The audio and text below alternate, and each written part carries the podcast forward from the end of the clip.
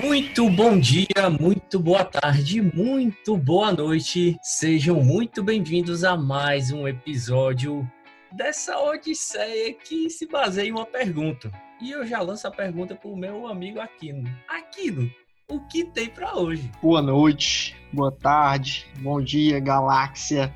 É, o que tem para hoje é a gente vai bater um papo sobre, posso dizer que seria o mal do século, talvez, mas sobre ansiedade com uma pessoa que, que eu conheço que passa um pouco disso. Ela vai contar pra gente um pouco dessa odisseia, né, que ela vive, que ela viveu. Então, com vocês, Thaís. Bom dia, boa tarde, boa noite. Já fui apresentada. É para falar um pouquinho de mim? É sim, isso agora? se introduza. Pronto. Quem é a Thaís? Bora Quem é a lá. Thaís? Pode ser longa Quem a é a resposta. Thaís? Aqui quem manda é o entrevistado. Bom, vou começar falando aqui. Sou formada em arquitetura, tá? Mas eu não exerço a profissão atualmente. Tenho 27 anos e, assim, tô vivendo um novo ciclo da minha vida. É, eu costumo dizer que eu tô indo pro terceiro semestre de um sonho. Né? Que é o curso de educação física. E aí alguém pode perguntar: "Ah, mas Thaís, se tu sempre quis educação física, por que que tu fez arquitetura?" E aí eu respondo: aí dói muito em mim, né? Porque mexe em uma ferida que, na verdade, ainda não está cicatrizada. A faculdade de arquitetura, na verdade, foi uma escolha do meu pai. Era um sonho dele e, e não era meu sonho. Mas o que me dói mais é pensar que eu mergulhei nesse sonho dele, sabe? E sempre busquei dar o melhor de mim. Inclusive, por isso ele dizia muito assim: Minha filha, você tem um dom, você nasceu para isso e tal. Ele admirava muito meu traço, meus trabalhos, os projetos. Mas aquele não era o meu sonho, né? Era um sonho dele. É, na verdade, eu até tentei escapar dessa loucura, né, que era fazer um curso só porque meu pai queria. Cheguei a, cheguei a trancar a faculdade duas vezes. Na primeira vez, é, foi pensando em fazer nutrição e a segunda foi para fazer educação física, que nessa época eu já tinha certeza do que eu queria, né? Que eu fiquei aí na dúvida entre nutrição e educação física, mas na hora eu tinha certeza. Porém, nas duas tentativas, né, ele me barrou, foi praticamente uma guerra e assim eu não queria mais conflitos com ele, é, além dos que eu já tinha, né, com relação à separação deles, no caso do meu pai e da minha mãe, é, que eles se separaram, teve muita discussão,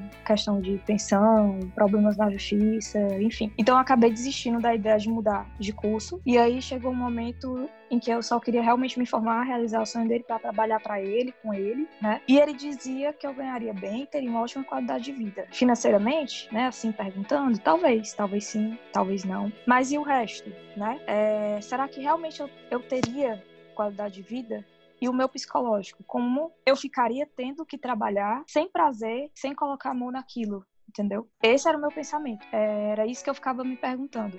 Mas mesmo assim, eu resolvi tentar, cheguei a trabalhar um período com ele, que por sinal foi bom, porque aprendi muita coisa. É, e dentre elas, que eu gosto de deixar bem claro, e eu vou enfatizar, é que não há dinheiro no mundo que pague a tua paz e a tua felicidade. Não há dinheiro no mundo que pague você estar perto das pessoas. A gente está perto das pessoas que a gente ama, que amam a gente, que torcem por nós, que entendem, né? A gente, o que a gente sente, que nos compreendem e que estão do nosso lado, assim, independente de qualquer coisa, independente das nossas escolhas. E aí, agora eu vou falar um pouco do meu amor, que é, foi com o apoio dele que eu consegui sair daquele lugar que me fazia tão mal. E hoje eu tô realizando um sonho, como eu já disse lá no início, né? Cursando educação física e principalmente ao lado das pessoas que eu mais amo. Deixa eu falar mais um pouquinho de mim, porque eu contei um pouco da minha história, assim, bem resumida. Eu sei que a resposta é longa, mas vai, vai, vai, desenvolva, desenvolva. Vou desenvolver, vou falar aqui um pouco mais de como eu sou, né? Eu sou uma pessoa, assim, muito impulsiva, teimosa, muito imperativa, e ansiedade é o meu sobrenome, certo? Isso é, é, é certíssimo, tipo, eu sou muito ansiosa. E, assim, eu acredito muito que ninguém é feliz. Eu acho que a gente tem nas nossas vidas, né, momentos de felicidade, como a gente também tem os nossos momentos de tristeza, de angústia, enfim. Mas eu acho que hoje, hoje, eu, Thaís, estou buscando ter mais esses momentos de felicidade na minha vida, sabe? Tipo, procurando fazer o que eu gosto, focando em coisas que eu sei que me fazem bem de verdade. E tentando a cada dia pensar menos no futuro para realmente não deixar a ansiedade me, não, me dominar. Porque esse é o mal dos ansiosos, pensar muito no futuro, né? Mas algumas vezes isso é impossível. Quem tem ansiedade vai entender o que eu, que eu tô dizendo, porque algumas vezes simplesmente a gente não consegue realmente. Agora eu vou entrar mais aí né, falando sobre a ansiedade, é que a gente não consegue controlar tudo isso dentro da gente. Viver com ansiedade é, é muito, muito complicado. A gente sente é, que tudo pode desabar a qualquer momento, sabe? Uhum. E aí a gente se preocupa tanto com amanhã, por isso a gente pensa tanto que as coisas vão dar errado. Dificilmente a gente pensa positivo. O ansioso dificilmente fica pensando positivo. O povo chega, ah, mas tenta pensar positivo. É difícil para o ansioso pensar positivo, porque a gente realmente sempre acha que as coisas vão dar errado. A gente vive com medo de tudo, vive com um aperto no peito que não tem explicação, sentindo sentindo assim uma angústia que às vezes a gente não sabe nem de onde vem. Quem é ansioso vai entender isso que eu estou dizendo, porque é realmente isso que eu sinto e que eu acredito que a maioria das pessoas ansiosas sentem, a gente sente demais, né? Eu acho que esse é o problema. Tudo a gente sente muito. E muitas Entendi. vezes a gente não consegue dominar nossas próprias emoções, a gente não consegue realmente dominar. E é por isso que a gente às vezes tem crise, tem crise de choro, de falta de ar, a gente sente assim o corpo todo tremer, parece que tem um nó aqui na garganta. E no momento de uma crise de ansiedade, né, a gente acha que vai morrer. Eu acho pelo menos é isso que eu sinto. E deixa eu sobre te fazer uma pergunta, Thaís, já que tu já tá falando sobre a gatilha, alguma coisa assim, do que acontece. Tu, tu consegue se ver já uma pessoa que sempre foi ansiosa ou teve algum momento específico assim que tu que tu hoje para e pensa, ah, foi por conta disso aqui que ou tu, tu consegue entender o que eu tô dizendo? Se tu sempre Sim, foi ansioso ou se teve algum momento específico na vida que te levou a ser, entendeu? Pronto. Sim. É, como eu falei, né? Eu sempre fui muito imperativa, um pouco nervosa, estressada. Mas para mim isso era meio que normal, porque assim, na minha família quase todo mundo é assim. Mas com o tempo eu fui piorando cada vez mais e tava me matando por dentro, sabe? Aquele sentimento, essas coisas. É, mas tem, realmente, teve exatamente um momento da minha vida que eu tive uma grande piora que foi quando meus pais decidiram, vão até estranhar, né? Porque eu falei de separação, mas que foi quando meus pais decidiram morar juntos, depois de 12 anos de casados. Minha mãe morava aqui, em Fortaleza, e meu pai não morava aqui. Mas ele costumava vir de 15, 15 dias, enfim, tentaram viver juntos, mas não deu certo. E aí eu passei por momentos terríveis, né, nessa tentativa dele de construir uma família. Momentos dentro de casa mesmo, vendo desrespeito, traição, as brigas. E aí minha mãe resolveu se separar e voltar para cá. E aí a gente, quando a gente voltou, tudo mudou completamente. Tipo, tudo desmoronou, tudo ficou realmente muito mais complicado, muito mais difícil, porque foi uma época que eu fiquei no meio dos dois e sofria por dois. Quem é, filho assim de pais separados que passa por isso vai entender também o que eu estou dizendo. Na verdade, eu sofri até por três, porque também tinha meu irmão que ainda era pequeno e também estava no meio de tudo isso. Então eu sofria por ele também. Sofria com as brigas dos meus pais quase todos os dias por telefone, as brigas na justiça, como eu já falei também, né? Entre diversas outras coisas que tipo nem consigo falar aqui. É, mas teve outro momento também que eu senti que eu tive uma grande piora na questão da ansiedade, que foi quando eu perdi meu avô. Que aí eu cheguei até ter depressão, né? E misturou depressão, ansiedade. Foi um baque muito grande para mim, porque meu avô eu chamava até ele de pai, porque foi ele quem me criou. Então eu sofri muito e até hoje sinto muito falta dele. Eu acho que isso foi um dos, dos momentos assim que desencadeou mais a minha ansiedade e essa coisa toda. E deixa eu te perguntar, Thais, e tipo, tu acha que uma coisa pode levar a outra no sentido da ansiedade e, e um pouco da tua depressão que tu sofreu?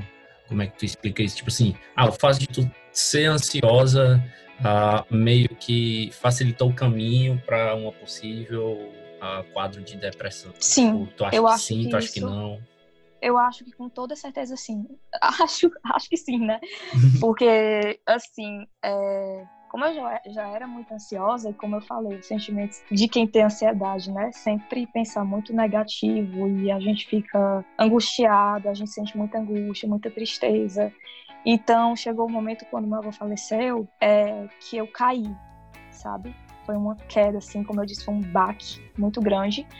E eu não consegui levantar. Assim, na verdade, consegui, mas foi depois de muito tempo. Eu tive que tomar remédios. Na verdade, eu já tomava, mas eu tive que tomar outras medicações. Entendeu? Eu acho que levou sim a isso. Contribuiu bastante para eu ter depressão. Sim, show de bola. Obrigado, viu, Thaís? Desde já, obrigado novamente ter aceitado esse, esse desafio de, de falar De um pouco sobre o que te acomete, né? Mas deixa eu te fazer Nada. uma outra pergunta já mais atual. É, em questão de quarentena, como é que a Thaís ah, consegue viver com a ansiedade dela? Se atrapalha? Se hoje não, por causa ah, da flexibilidade que aumentou um pouco? Enfim, conta um pouco, tipo, a quarentena 2020. Pá!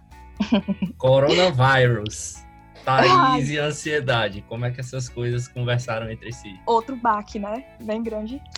É, tem sido, assim, muito difícil. Isso não tem nem como eu negar. Eu faço tratamento, né? Como eu já disse, eu tomo remédios, tanto para depressão quanto para ansiedade. Eu tava na terapia até a quarentena começar e acho que inclusive minha psicóloga, tomara que ela volte a atender esses dias presencial, que eu não vejo a hora, porque eu não tô fazendo atendimento online com ela, né? E aí tudo tudo ficou mais pesado com a pandemia, com a quarentena. Primeiro, por ter que ficar só em casa, né? E depois, pelo medo mesmo de toda essa situação, medo de perder as pessoas que a gente gosta, que eu gosto, que eu amo, e ver outras pessoas, né? Pessoas falecendo, enfim, a dor dos outros também me dói. É, medo de sair de casa e tudo que eu já sentia, eu sinto que acabou se tornando mais intenso, entendeu? É, então, não estão sendo realmente dias fáceis, mas eu tô tentando viver um dia de cada vez, que era o que minha psicóloga sempre me falava, Thaís, tente viver um dia de cada vez, né? Procurando ocupar minha mente para não focar só no pior,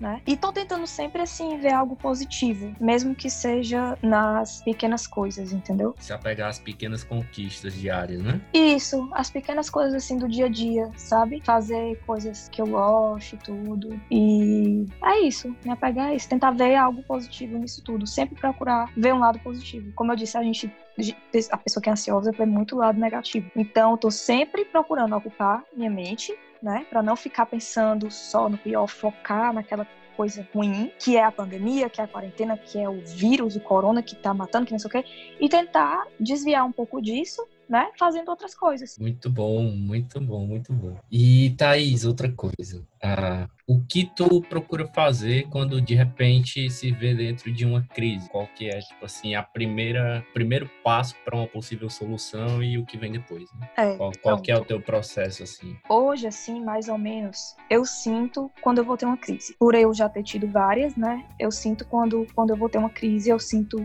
começo a sentir as coisas da crise. Antigamente eu, eu só queria ficar sozinha, me trancava no quarto, enfim. Mas hoje eu já tenho a consciência que eu preciso de alguém. E aí, se tiver alguém, né? Tipo, eu chamo logo alguém que eu confie, no caso, meu marido, para me ajudar, porque ele já sabe como me acalmar nessas horas. Mas quando não tinha ele, quando não tinha outra pessoa, quando ele ou quando ele não tá comigo e eu tô sozinha, na verdade a primeira coisa que eu faço é procurar meu remédio para me acalmar. E eu fico tentando controlar a respiração, sabe? Que eu acho que nessa questão das crises da ansiedade, o mais difícil é controlar a respiração. Mas graças a Deus minhas crises diminuíram. Antes eram bem mais frequentes e assim, por incrível que pareça, nessa quarentena elas diminuíram. Justamente pelo que eu te falei, tô tentando realmente me ocupar muito e tal. E também eu acho que o que contribuiu para as minhas crises terem diminuído foi o fato de eu ter conseguido me libertar de muita coisa que me fazia mal, sabe? Coisas do passado. E também, principalmente, que eu vou enfatizar aqui, é que é algo que me ajudou bastante. De tentar levar um estilo de vida saudável e sustentável. Tipo, eu treino aqui em casa, eu já treinava, né, antes, na academia. Quando veio a pandemia, eu continuo a treinar em casa. Eu continuo treinando quase todos os dias. Óbvio que tem dia que eu não tô muito bem, é, respeito meu corpo e tal, mas eu treino de segunda a sábado, descanso no domingo. Adoro treinar. E eu acho que isso tem me ajudado muito, principalmente agora, na quarentena, né? Liberar endorfina, ter uma alimentação saudável, ter esse equilíbrio, sabe? E na quarentena, eu também comecei a meditar. Eu não meditava, eu não sabia o que era meditação, eu comecei a meditar. Também acho que isso tem me ajudado muito, principalmente no sono, a dormir melhor. Também comecei a fazer yoga, yoga, yoga, né, na quarentena, vendo os vídeos no, no YouTube. E achei também que isso me acalmou bastante, principalmente por conta das técnicas de respiração. Que a pessoa que é, que é ansiosa, como eu já falei, né, tem muita dificuldade quando vem essa crise de respirar. É difícil controlar a respiração. E no yoga, elas têm essas técnicas de respiração, aquela respira, inspira, né? Sim, e eu acho isso bem sim. legal. Eu tava vendo, eu tava vendo semana, acho que semana passada, não lembro agora. Um, uma pessoa que apareceu no meu feed falando sobre respiração e que inclusive essa pessoa tinha um canal de yoga. O nome, enfim, eu não lembro, não vou lembrar. Mas pois ela tava é. falando de uma respiração que era era quatro era, como é? Era 4, 4, 7, 8. 4, 7, 8. Você inspira ah, é, 4 tem... segundos, aí segura até o 7 e solta tudo no 8, né? É. E, assim, é e, e, ainda é fazendo, e, e, é isso, e não é só a respiração, ainda é a respiração junto com vários movimentos. Então, assim, você tem que controlar a sua respiração junto com equilíbrio. Então, eu acho que essas técnicas de respiração, para quem tem ansiedade, é muito importante entendeu? Sim, Porque na hora que vem a crise, eu já tento controlar ali minha respiração. E eu lembro das técnicas lá das aulas. É, o, o, canal que eu tô fazendo, inclusive, no YouTube é da Pri Leite. É maravilhoso. As aulas dela tem desde o iniciante né, até o mais avançado. E aí eu também tenho procurado sempre estar ocupada, né? Estudando, cozinhando, lavando louça, lavando roupa, limpando a casa. Eu, aqui eu limpo casa, aqui eu sou dona de casa e tudo. Ou então assistindo uma série, treinando, como eu disse que eu amo treinar, né? Eu acho que realmente assim, manter a mente ocupada, eu posso dizer que é a obrigação, é quase uma obrigação de uma pessoa ansiosa. Porque se não ocupar a mente, vai estar ali pensando num, numa coisa, né? E eu também queria até falar aqui, aproveitando, né? Aproveite. Que eu tô aqui com vocês, que eu vou aproveitar, né, para falar, né? Vou falar. Que eu criei eu criei até um Instagram para compartilhar um pouco da minha rotina. E lá eu posto dicas, falo inclusive sobre ansiedade e tal, porque assim, eu tento mostrar lá a minha vida real mesmo, né? Como é. Com o intuito sempre de ajudar alguém. Porque, como eu sempre digo, falo, se eu conseguir ajudar uma pessoa, assim, para mim já é tudo. Que eu me sinto muito bem fazendo isso. E também isso tem sido uma ocupação para mim, né? É claro que eu não, não, fico só no Instagram, até porque eu nem sou. O, o Lucas sabe aí, né? O Aquino sabe que eu não sou muito fã de, de redes sociais. E acho que tudo demais é veneno, mas eu não vou negar assim que é bem legal poder interagir com outras pessoas, né? A gente faz amizades, a gente compartilha um pouco da rotina, eu faço receita, eu posto, algumas vezes eu faço até desabafos por lá, enfim, é uma ocupação que me faz bem, de certa forma, né? Mas tem dias que, tipo, como eu tenho esse problema de ansiedade, tem dias que eu tô angustiada, tem dias que eu não tô bem, tem dias que eu não quero saber de nada disso. Então tem dias que eu nem pego no celular direito, eu não, fico muito ligada, vou procurar fazer outras coisas. Que eu acho que a gente tem que tentar ouvir nosso corpo, né? Às vezes ele pede descanso e a gente precisa realmente descansar, às vezes de tudo. Tipo, eu dou vou falar isso até para realmente uma pessoa ansiosa. Porque às vezes é importante descansar, tipo, tirar um dia só pra gente. Acho que não só pro ansioso, para qualquer pessoa. É, tirar um dia só pra gente, pra gente relaxar, tipo, pedir uma pizza, fazer um pipoca, um brigadeiro, assistir Netflix, ou sei lá, ouvir música que a gente gosta tá perto de quem a gente ama, que a gente gosta, ou só dormir. Quer, quer só dormir o dia todo, vai dormir. Se, desligam, se desligar um pouco de tudo, sabe? Eu acho que às vezes faz muito bem pra gente. Muito bom, muito bom, muito Falei bom. demais, né? Essa, né? Falei não, demais. você falou o necessário. Pode, pode ficar tranquila. Agora a gente vai chegar naquele momento, aquele lá, aqui, naquele momento lá, importantíssimo para o nosso programa, que são o quê? Os devaneios tolos. Os devaneios tolos. É aquela pergunta que não tem nada a ver com o que a gente tava fazendo aqui. E eu já vou Ai, lançar. Thaís, o que é que você preferiria? Ter um tapete voador ou poder dirigir embaixo d'água? E por quê, né? Nossa senhora. Vou falar que eu preferia ter um tapete voador, tá? Porque primeiro eu morro de medo de água. Eu nem sei nadar. Eu preferi o tapete voador. Voar deve ser maravilhoso. então é isso, meus amigos. Com essa deixa, a gente conversou hoje com ela, Thaís, que é acometida por um tema muito sério, né? Que é a ansiedade, pouco falado, pouco. Muito se sabe, mas as pessoas comentam pouco entre si. Talvez você tenha e você não sabe dar nome.